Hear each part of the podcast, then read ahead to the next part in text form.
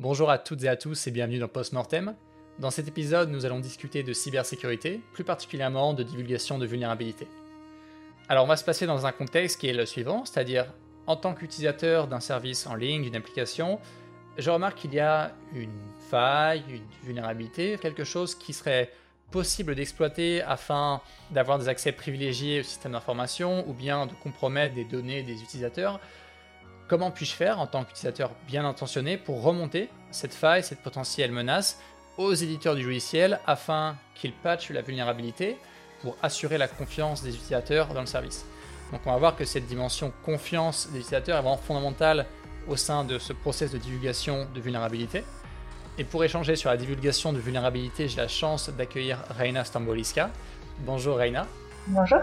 Alors avant de zoomer sur la divulgation de vulnérabilité, est-ce que tu pourrais, Reina, nous présenter brièvement ce que tu fais à Yes We Hack et ensuite venir contextualiser finalement les différents outils à disposition d'une entreprise pour assurer sa cybersécurité et quelle est la place de la divulgation de vulnérabilité dans cette boîte à outils?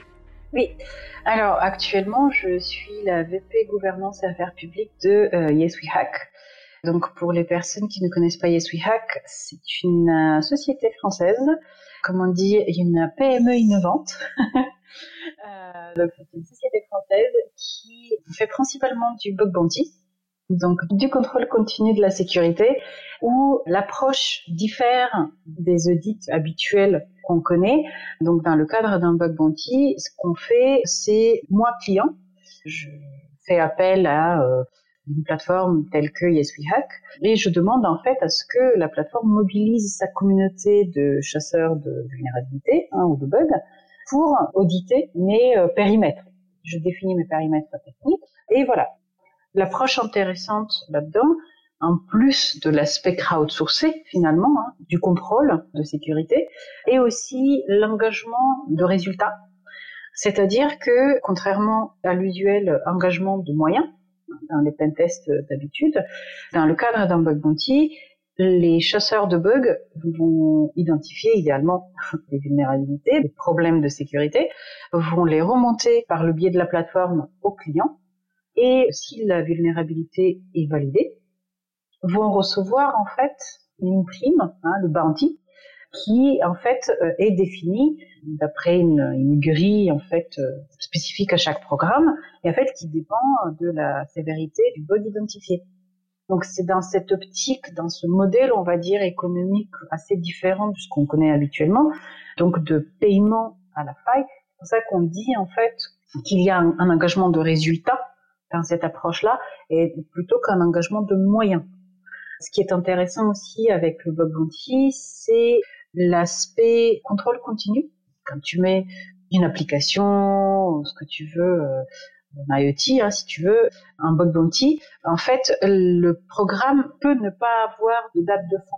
Donc en fait, l'examen, l'inspection, si on veut, elle se fait euh, finalement en, en, permanence, ce qui fait en fait que l'approche agile hein, que de plus en plus en fait de gens ont, notamment les, éditeurs de logiciels ou autres, en fait, euh, se marie très bien avec cette approche d'inspection de sécurité parce que en fait, on fait en même temps qu'on fait les développements, hein, son sprint, en fait, on peut pousser des choses sur la pré-prod, etc., avoir des chasseurs de bugs qui regardent et en fait corriger avant même que le produit, enfin ou le service soit mis en prod en fait avant avant la mise en prod.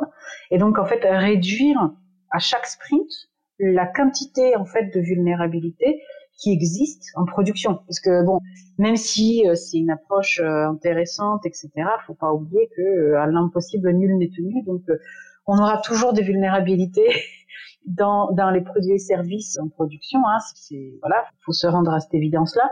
Et c'est là où justement une approche telle que la divulgation coordonnée de vulnérabilité est intéressante. Ça, c'est l'autre sujet dont, dont je m'occupe et euh, pour lequel ESUIA qui est fer de lance en France, mais aussi en Europe, de plus en plus au niveau global également, qui est en fait d'accepter en fait que oui, des vulnérabilités existent et existeront toujours pour plein de raisons, et que de plus en plus de gens sont en fait en capacité d'identifier justement des comportements techniques anormaux, bizarres, des vulnérabilités plus ou moins spécifiques, etc.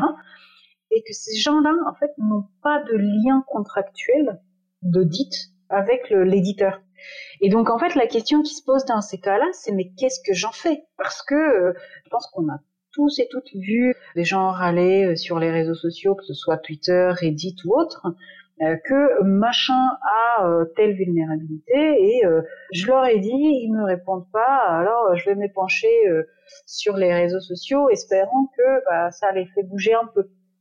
En fait, il y a toujours cette tension de savoir en fait si je suis externe en fait à l'entreprise ou l'administration et que je veux leur signaler un truc, mais en fait ils me connaissent ni d'elle ni d'Adam, j'ai pas de contrat d'audit avec eux, donc en fait la situation est super bizarre.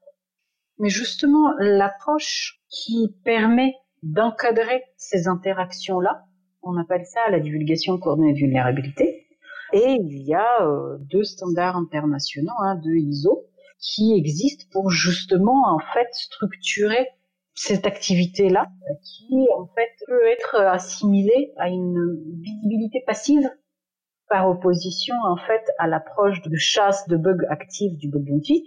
La divulgation en fait via une politique de divulgation, c'est plutôt une visibilité passive. Je dis que je suis à l'écoute, que je suis bienveillante envers les tiers qui souhaitent me remonter des problèmes, mais je ne les invite pas pour autant à le faire de façon active. active. C'est-à-dire à vraiment aller inspecter, à scanner euh, à brute forcée, à ce qu'on veut. C'est pas du tout ça. Hmm. Là, tu viens de soulever quelque chose de très important pour le service provider, qui est l'importance de mettre en place des règles d'engagement claires sur les moyens qui peuvent ou ne peuvent pas être employés pour découvrir des vulnérabilités et ensuite sur la façon dont cette vulnérabilité peut être communiquée au, service provider par un chercheur qui, vient de la trouver. D'ailleurs, à ce sujet, il existe, comme tu l'as dit, deux normes ISO qui vont venir définir un petit peu, d'une part, ce qui est la divulgation de vulnérabilité. Donc pour ça, je vous réfère à la norme 29147. Et une autre norme ISO, la norme 30111, elle vient définir le processus à suivre pour la gestion de ces vulnérabilités une fois qu'elles ont été euh, remontées. Donc pour résumer, on a évoqué des systèmes actifs de protection, euh, pour préserver l'intégrité d'un système d'information, réaliser des audits de sécurité régulièrement, avoir un programme de bug bounty. Euh, donc ça, on est vraiment sur des approches actives. Et en parallèle, il y a cette approche complémentaire qui est euh, s'équiper d'un processus de divulgation coordonnée et l'expliciter vis-à-vis de ses utilisateurs, c'est-à-dire le mettre clairement à disposition sur une page web de notre service pour que ce soit facilement trouvable et que le plus grand nombre puisse y accéder, les comprendre si jamais ils ou elles ont besoin de remonter une vulnérabilité.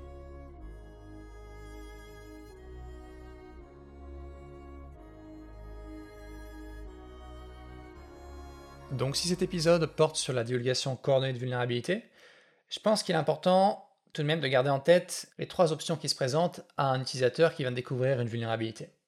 Puisque finalement, cette personne peut choisir de soit garder cette vulnérabilité pour elle, dans ce cas-là, c'est ce qu'on appelle de la non-disclosure, peut-être dans l'espoir d'en tirer un avantage financier, de la monétiser.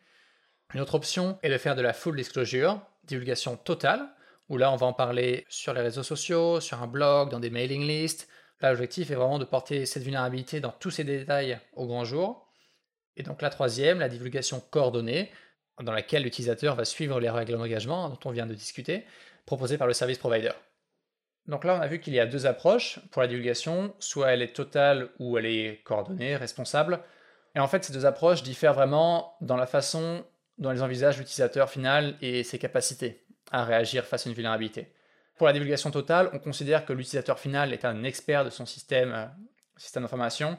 Il est fondamental qu'il soit averti au plus tôt pour pouvoir évaluer le risque, prendre des contre-mesures si nécessaire pour limiter son exposition au risque, le corollaire, évidemment, c'est en mettant une vulnérabilité au grand jour, on risque potentiellement d'augmenter le nombre d'attaques puisqu'elle est facilement accessible en ligne et on peut la répliquer. Donc des acteurs qui n'auraient peut-être pas les compétences techniques pour reproduire cette attaque le peuvent maintenant puisqu'elle est disponible en ligne.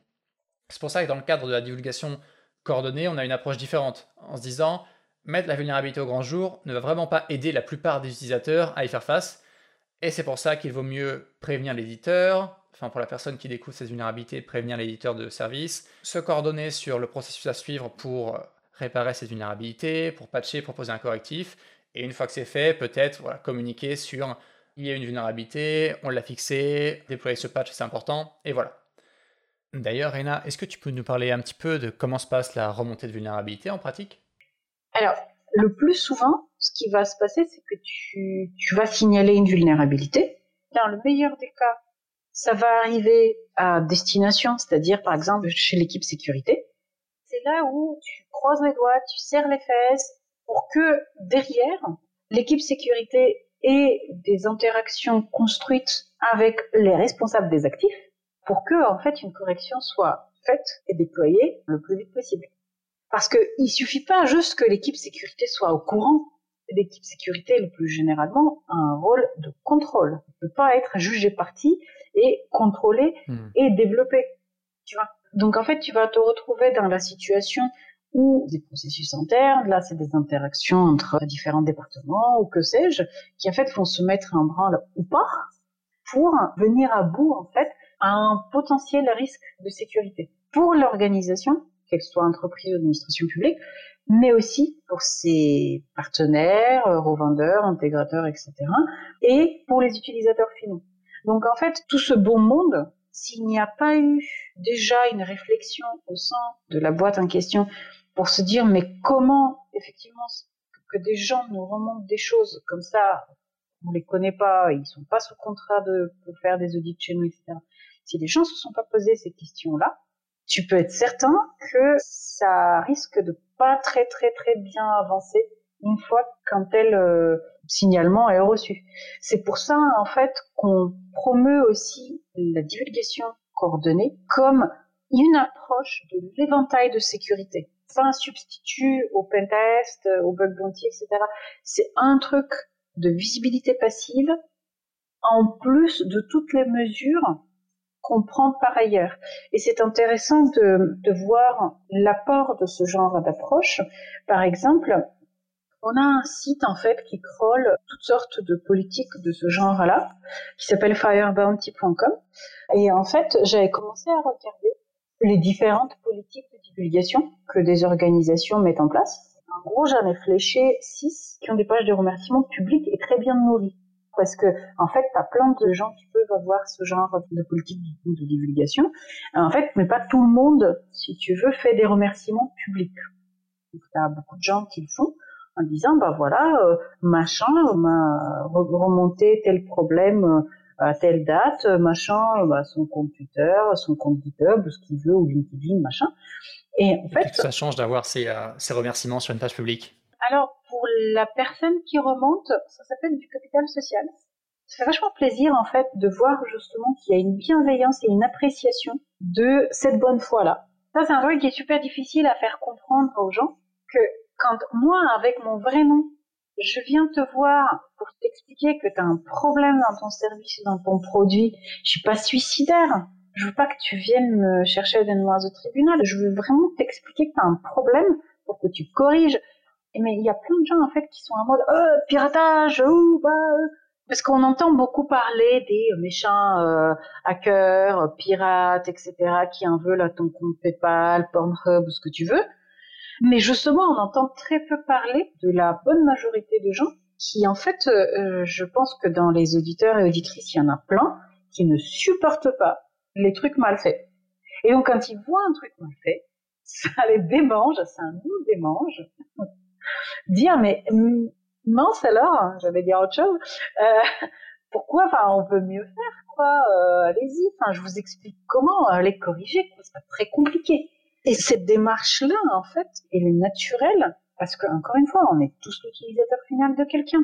Et c'est cette démarche-là, en fait, qui est d'une complexité sans nom, parce que aujourd'hui, une telle démarche peut très bien être qualifiée pénalement, même s'il y a une bonne intention derrière. Donc une telle démarche, on parle de la démarche de signaler, de euh, signaler une oui, vulnérabilité tout à fait. Tout à fait. Mais ouais, mais comment t'as vu? Comment t'as trouvé? En France, l'article 323.1 du Code pénal dispose que l'intrusion et le maintien illégitime dans un système d'information sont punis par amende et emprisonnement. Le cadre réglementaire a évolué avec l'adoption de l'article 47 de la loi pour une république numérique du 7 octobre 2016.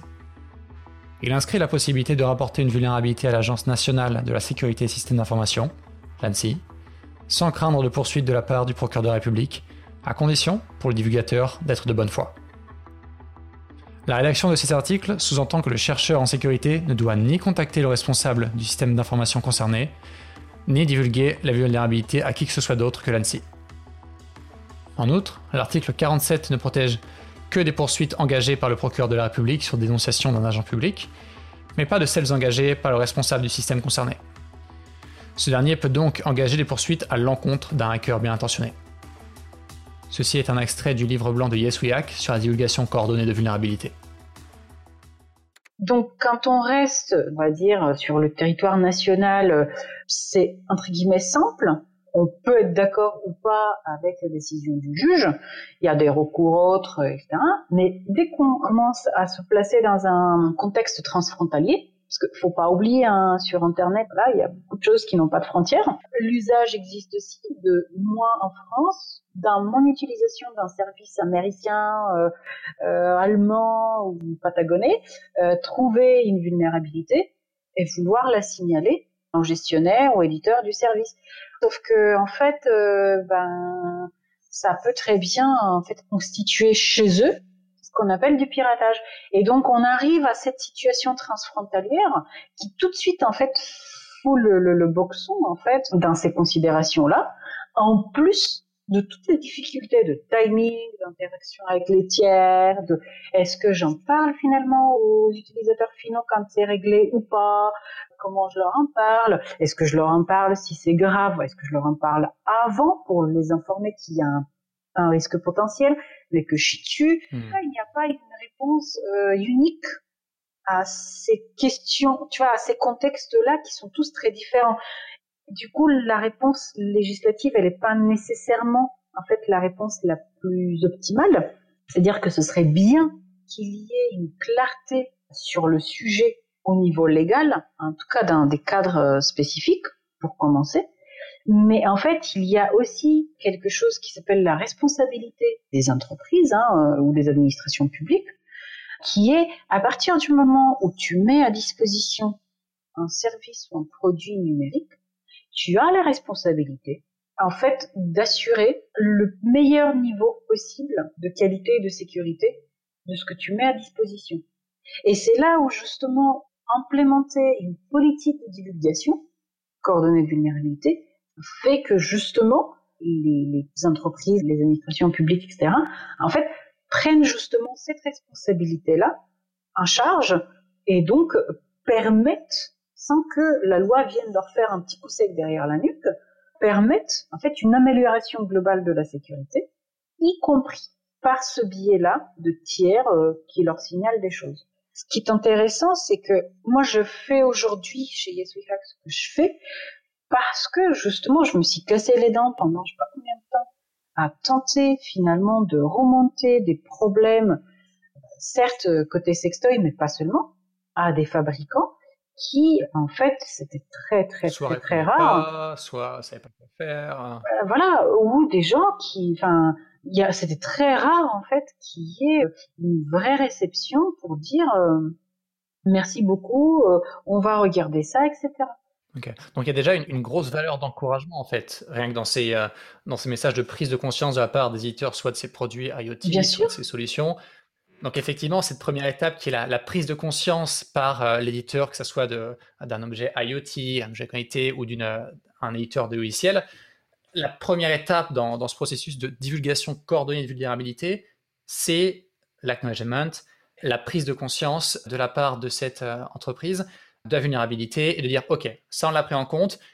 Peut-être que la résolution de cet incident ne va pas venir demain, qu'il faut différencier le temps entre lequel on porte connaissance de l'incident et ensuite la moulinette interne de priorisation des tâches, transmission aux équipes de développement et euh, mise en place du patch. Bah, effectivement, ça ne se fait pas en un claquement de doigts. Hein. Il faut euh, développer ce produit, ce correctif, le déployer. Mais en tout cas, ce que tu as mentionné, c'est que cette première étape de prise de conscience est déjà fondamentale pour les entreprises afin d'encourager la remontée de vulnérabilité. Est-ce que tu aurais d'autres bonnes pratiques ou des rôles modèles des entreprises qui sont à la pointe dans ce domaine-là, à partir desquels s'inspirer pour implémenter une politique de divulgation? Alors, il y a bien sûr différentes choses à faire. Il y a un vrai apport, en fait, de cette approche de visibilité passive. Ce que j'ai vu, justement, en regardant quelques pages de Hall of Fame, donc de remerciements de grosses boîtes. J'en ai regardé six boîtes comme ça. Et typiquement, pour Nokia, c'était très intéressant parce que ils mettent des remerciements à toutes les personnes qui le souhaitent, qui leur ont remonté des vulnérabilités via leur politique de divulgation, donc qui souhaitent être nommés. Ils ont ça depuis euh, plusieurs années.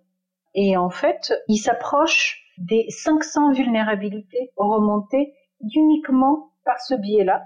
Et ça, donc, d'après les critères définis. C'est-à-dire que tu en as certainement plus qui ont été remontées. Certaines n'ont potentiellement pas nécessairement été retenues parce que euh, ça a été sur des produits de services qui ne sont plus euh, en circulation, donc du legacy qui traîne quelque part, mais sur lequel il n'y a plus de support, euh, ou des gens n'ont pas voulu en fait être nommés publiquement comme ayant remonté telle vulnérabilité. Donc à ce sujet-là, ça paraît hyper important de venir définir le périmètre sur lequel remonter vulnérabilité. C'est ça. Et donc en fait, ce qui m'amène justement à cette histoire de règles, hein, de règles d'engagement, et en fait, la bonne pratique, c'est justement de préciser quelles sont les règles d'engagement. Pourquoi? Parce que quand j'affiche, moi, Nokia ou moi, euh, boîte Tartampion, quand j'affiche en fait que j'accepte les remontées de vulnérabilité par des tiers et que si ces tiers-là respectent les règles du jeu, je ne vais pas aller leur chercher des noises au tribunal, cette politique-là, en fait, elle a une valeur, c'est un engagement, elle a une valeur légale au sens où c'est un engagement entre nous que tu fais pas de DDoS. Donc DDoS, attaque par déni de service, bombarder un service par énormément de demandes. Tu ne fais pas de brute force. Tu, si tu me remontes quelque chose en respectant les règles, je te serai euh, reconnaissant et je n'aurai pas en fait de raison d'aller te traîner euh, au tribunal. Et typiquement, tu as des gens comme F-Secure, qui est un pur player de éditeur de, de, logiciels, mais beaucoup plus de choses que ça, donc finlandais, qui par exemple sur leur politique de divulgation a euh, un paragraphe dédié où en fait ils te disent ben non, nos juristes nous ont demandé de préciser ça et donc ils t'expliquent par exemple que si tu leur remontes des vulnérabilités parce que tu as reversé tu as fait de l'ingénierie inverse euh, sur leur solution, en fait, c'est acceptable. Parce que d'après euh, la législation européenne, l'ingénierie inverse, en fait, est proscrite en général, sauf quand il s'agit de situations d'interopérabilité. Hein, typiquement, le fait que LibreOffice puisse lire du DocX, qui est un format propriétaire de Microsoft Word. Ça, c'est de l'interop. En dehors de ça, ben, en fait, euh, on n'aime pas trop euh, le reversing, légalement parlant.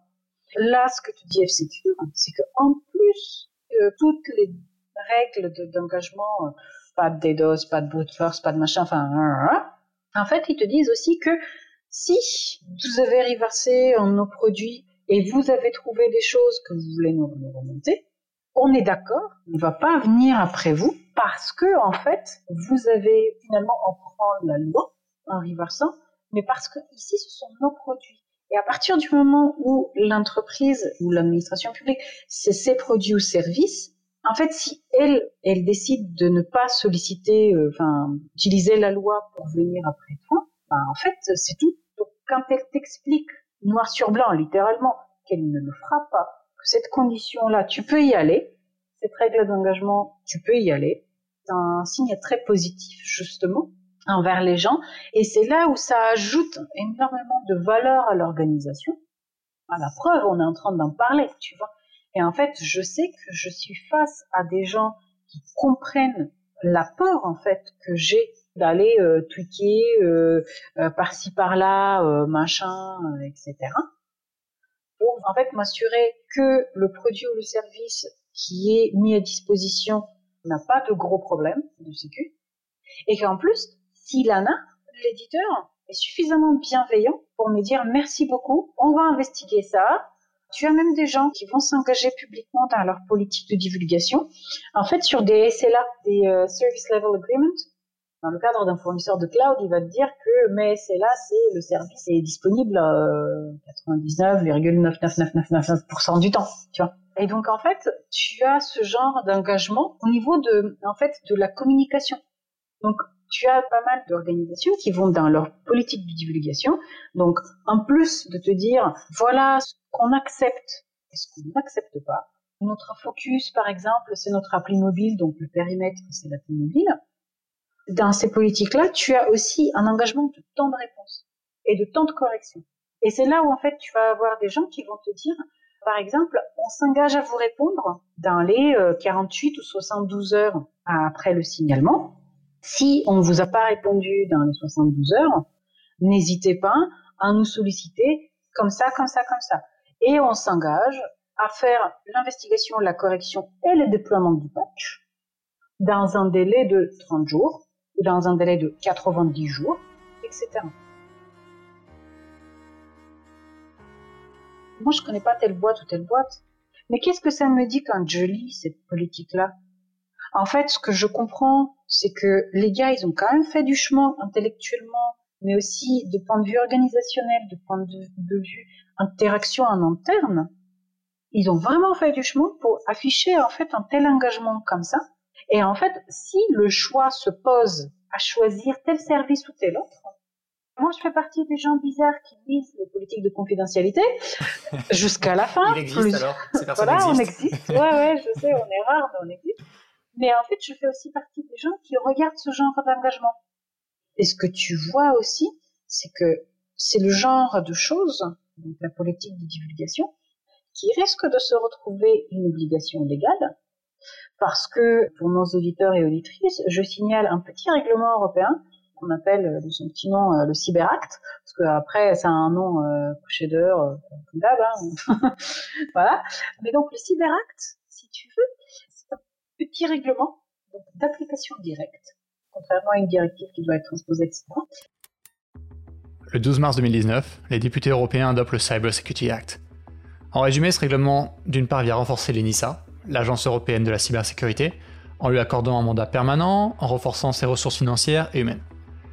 D'autre part, ce règlement établit le premier cadre de certification de cybersécurité à l'échelle de l'UE, afin de garantir une approche commune de certification de cybersécurité dans le marché intérieur européen et, à terme, d'améliorer la cybersécurité dans une large gamme de produits et de services numériques. Donc le Cyberact s'applique déjà. Et en fait, dans le Cyberact, tu as beaucoup, beaucoup de, choses, mais une d'elles est euh, l'obligation pour l'Agence européenne de sécurité, donc qui s'appelle ELISA, de créer des schémas harmonisés de certification, harmonisés au sens au sein de l'Europe, hein, au sens de l'Union, et donc en fait qui pourraient justement constituer un indicateur très clair pour les consommateurs, mais pas seulement, pour les partenaires aussi, etc., des engagements de sécurité des différents euh, fabricants, éditeurs, euh, opérateurs de services et de produits numériques. Donc on attend le premier schéma européen pour le cloud en mars 2021 donc euh, demain. Donc en fait, dans le cadre de ces schémas-là, tu as une exigence qui est que toute entité qui édite un produit ou un service numérique doit montrer ne serait-ce que l'ébauche d'une politique de divulgation, parce que ça participe justement à son engagement global en fait pour une meilleure sécurité. Et donc en fait, c'est on arrive d'un truc qui finalement, en tout cas pour moi, mais aussi pour beaucoup de gens, ça a commencé comme un problème purement de gens, de técos, quoi. J'ai vu un truc qui est mal fait, qui a des répercussions négatives potentielles, même très importantes parfois, et j'en arrive à ce que l'interaction et la prise en compte, en fait, de ces remontées-là soit incluse dans des textes de loi et dans des exigences, en fait, en direction de tout le monde. Et avec les ramifications que ça a pour euh, la confiance des utilisateurs et des partenaires. Et en fait, en dehors de, choses très images comme ça, aussi pour la sécurité réelle, concrète de ces produits et services.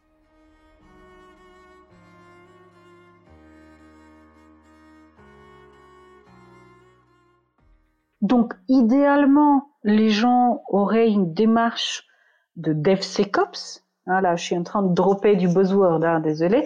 Mais, mais pour moi, en fait, justement, ça, c'est pas du tout de buzzword, c'est une culture de responsabilité, hein, de création et de maintien de services de qualité et de bon niveau de sécurité moderne parce que de la même manière que je renouvelle en fait mon service, mon produit, etc. fréquemment, bah en fait la sécu doit suivre quoi. C'est pas un truc à part, c'est pas un plugin, c'est pas une option, c'est pas un add-on parce que responsabilité, parce que interconnectivité et interdépendance. Et donc si on veut bien faire, on fait une approche de contrôle continu de la sécurité, proactif, tel bah, typiquement avec le bug bounty, là je prêche pour ma paroisse, hein, et on fait aussi une approche de visibilité passive pour compléter les efforts existants par ailleurs. Cette visibilité passive, on appelle ça une politique de divulgation de vulnérabilité. Ok, donc si on fait un petit bilan des thèmes abordés, on a vu Effectivement, la divulgation coordonnée de vulnérabilité, c'est une approche passive qui arrive en complément d'approches actives telles que réaliser des audits, avoir un programme de bug bounty. Et plus particulièrement, pour la divulgation coordonnée, on a identifié quelques éléments. Alors il y a la question du périmètre, c'est-à-dire définir clairement sur quelle partie de notre produit ou service on est intéressé pour que des vulnérabilités nous soient remontées. Il y a aussi le point sur les SLA, Service Level Agreement, et plus particulièrement, est-ce qu'on peut s'engager sur des délais? D'une part, sur le temps que l'on va mettre pour répondre à un utilisateur, à un chercheur, une fois qu'il nous a remonté une vulnérabilité, et ensuite sur le temps qu'il nous faudra pour déployer un patch. On a vu que c'est quelque chose qui va vraiment augmenter la confiance des utilisateurs si on s'engage fermement à livrer un patch dans tant de jours. Enfin, on a aussi parlé des règles d'engagement. Idéalement, on a des règles d'engagement claires sur ce qui est permis ou non pour la découverte de vulnérabilité. Et ici, on pensera à l'exemple que tu as mentionné de F-Secure, qui autorise le reverse engineering de ses produits dans ce cadre très spécifique.